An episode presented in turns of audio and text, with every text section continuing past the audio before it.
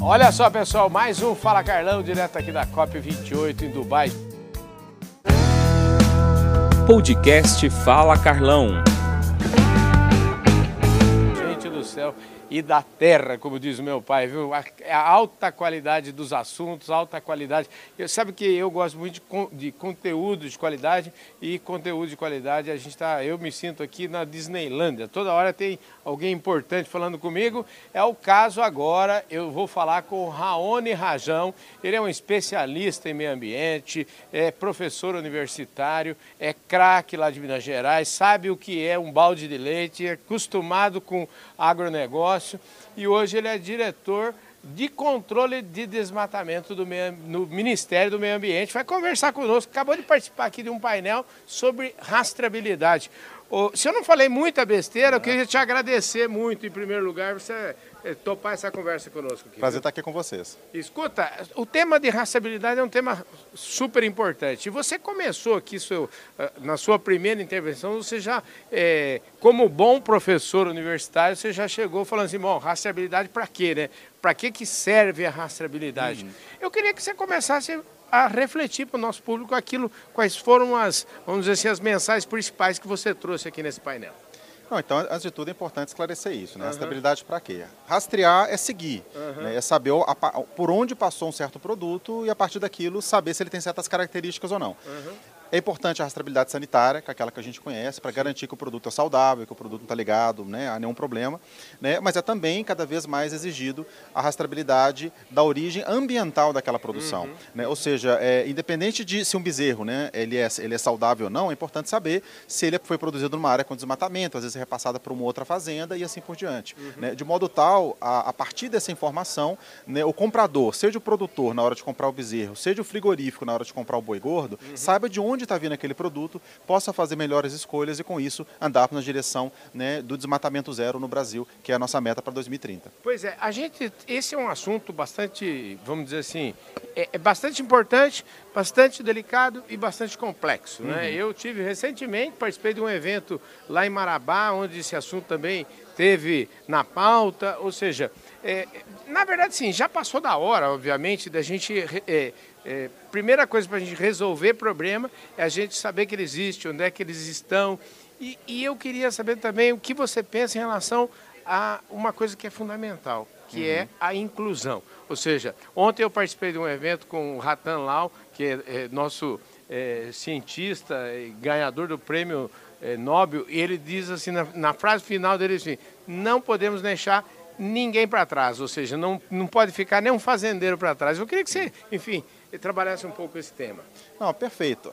O nosso entendimento é que a gente não pode colocar né, inteiramente nas costas do produtor o custo dessa exigência que está vindo cada vez mais dos mercados. Né? Sim, a função sim. do governo é ajudar nisso também. Uhum. Né? E o produtor, ele já teve o custo de fazer o cadastro ambiental rural. Uhum. Ele já teve o custo e tem um custo de manter, de toda vez que vai vende o gado, que compra gado, você tem a GTA, etc. Ou seja, o governo já tem um conjunto de informações muito grande. Uhum. Então cabe ao governo utilizar essas informações da melhor forma possível.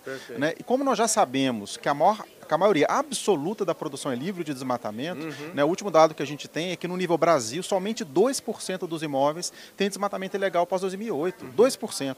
Então, se você fizer abordar esse problema, exigindo que o produtor se cadastre de novo para ser rastreado, etc., você vai estar, tá, na verdade, excluindo a maioria que já está certa. Sim. Né? É claro que tem aqueles né, que não estão certos e vão precisar de regularização, Sim. mas são uma minoria e aí você tem outro tipo de apoio para esse sentido. Sim. Por isso que nós entendemos que o governo, a partir da integração de dados governamentais que já existem, tem que fazer a rastreabilidade para o produtor, em vez de jogar isso nas costas do setor produtivo. Quer dizer, eu estou entendendo que é uma ação efetivamente inclusiva, né? Exatamente, porque é, é, obviamente vai ter, pode ter eventualmente um produtor que não tem um cadastro ambiental rural, Sim. né? Mas a gente vai continuar apoiando, né? Inclusive o próprio Fundo Amazônia uhum. é, contribuiu para a inscrição né, de centenas de milhares de produtores, pequenos produtores dentro do cadastro ambiental rural, absorvendo esse custo. Uhum. Nós temos no Ministério do Meio Ambiente vários programas para poder apoiar pequenos produtores, inclusive né, o Floresta Mais que realiza multirões em vários municípios, né? Exatamente buscando trazer a população, chegando até ela e, e dando toda a assistência técnica técnica. E aí, a partir do momento que o produtor está no CAR,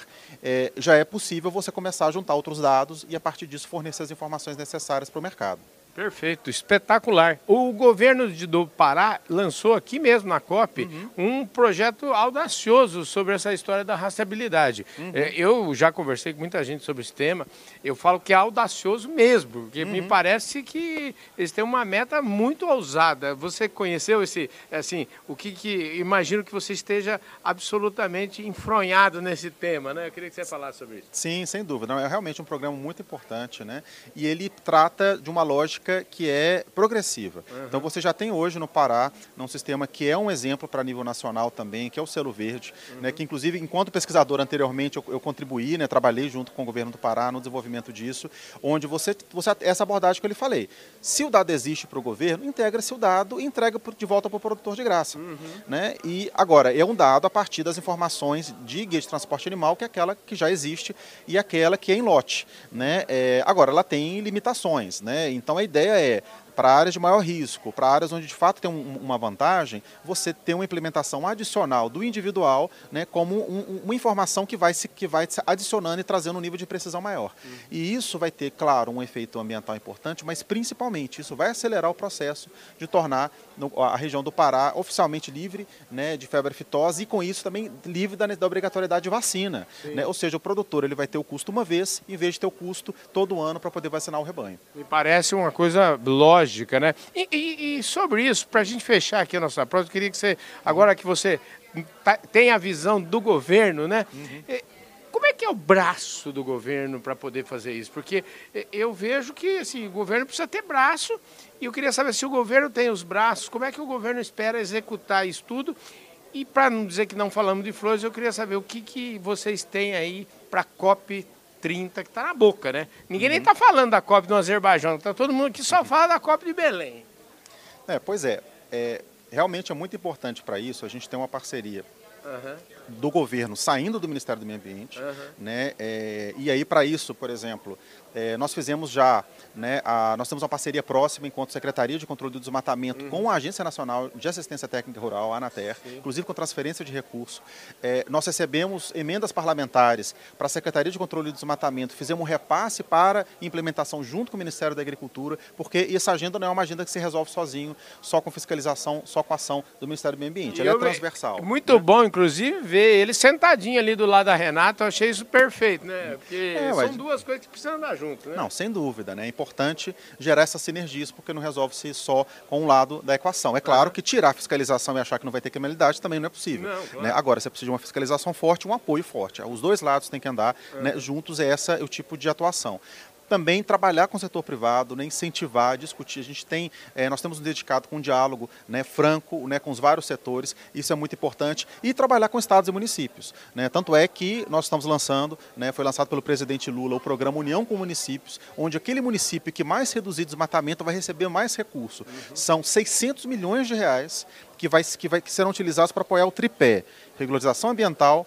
regularização fundiária e assistência técnica rural. E o município que receber mais, que reduzir mais o desmatamento, vai receber mais dinheiro.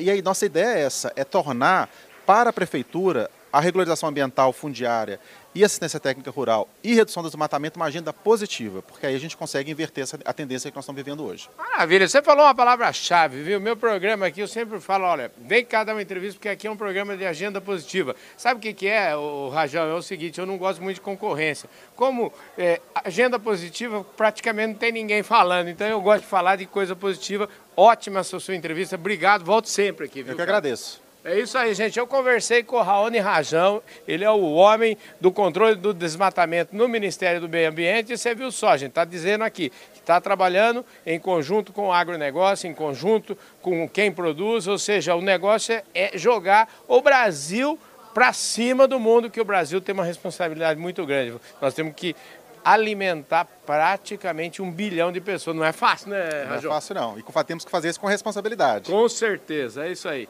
Obrigado, gente. Um forte abraço para todos vocês. Mais uma vez, agradecendo é, Família Nastari, da Tagromarket, agradecendo Ubifol, é, Agro Revenda e Grupo Public. Obrigado pela audiência, um forte abraço. A gente se vê no nosso próximo programa.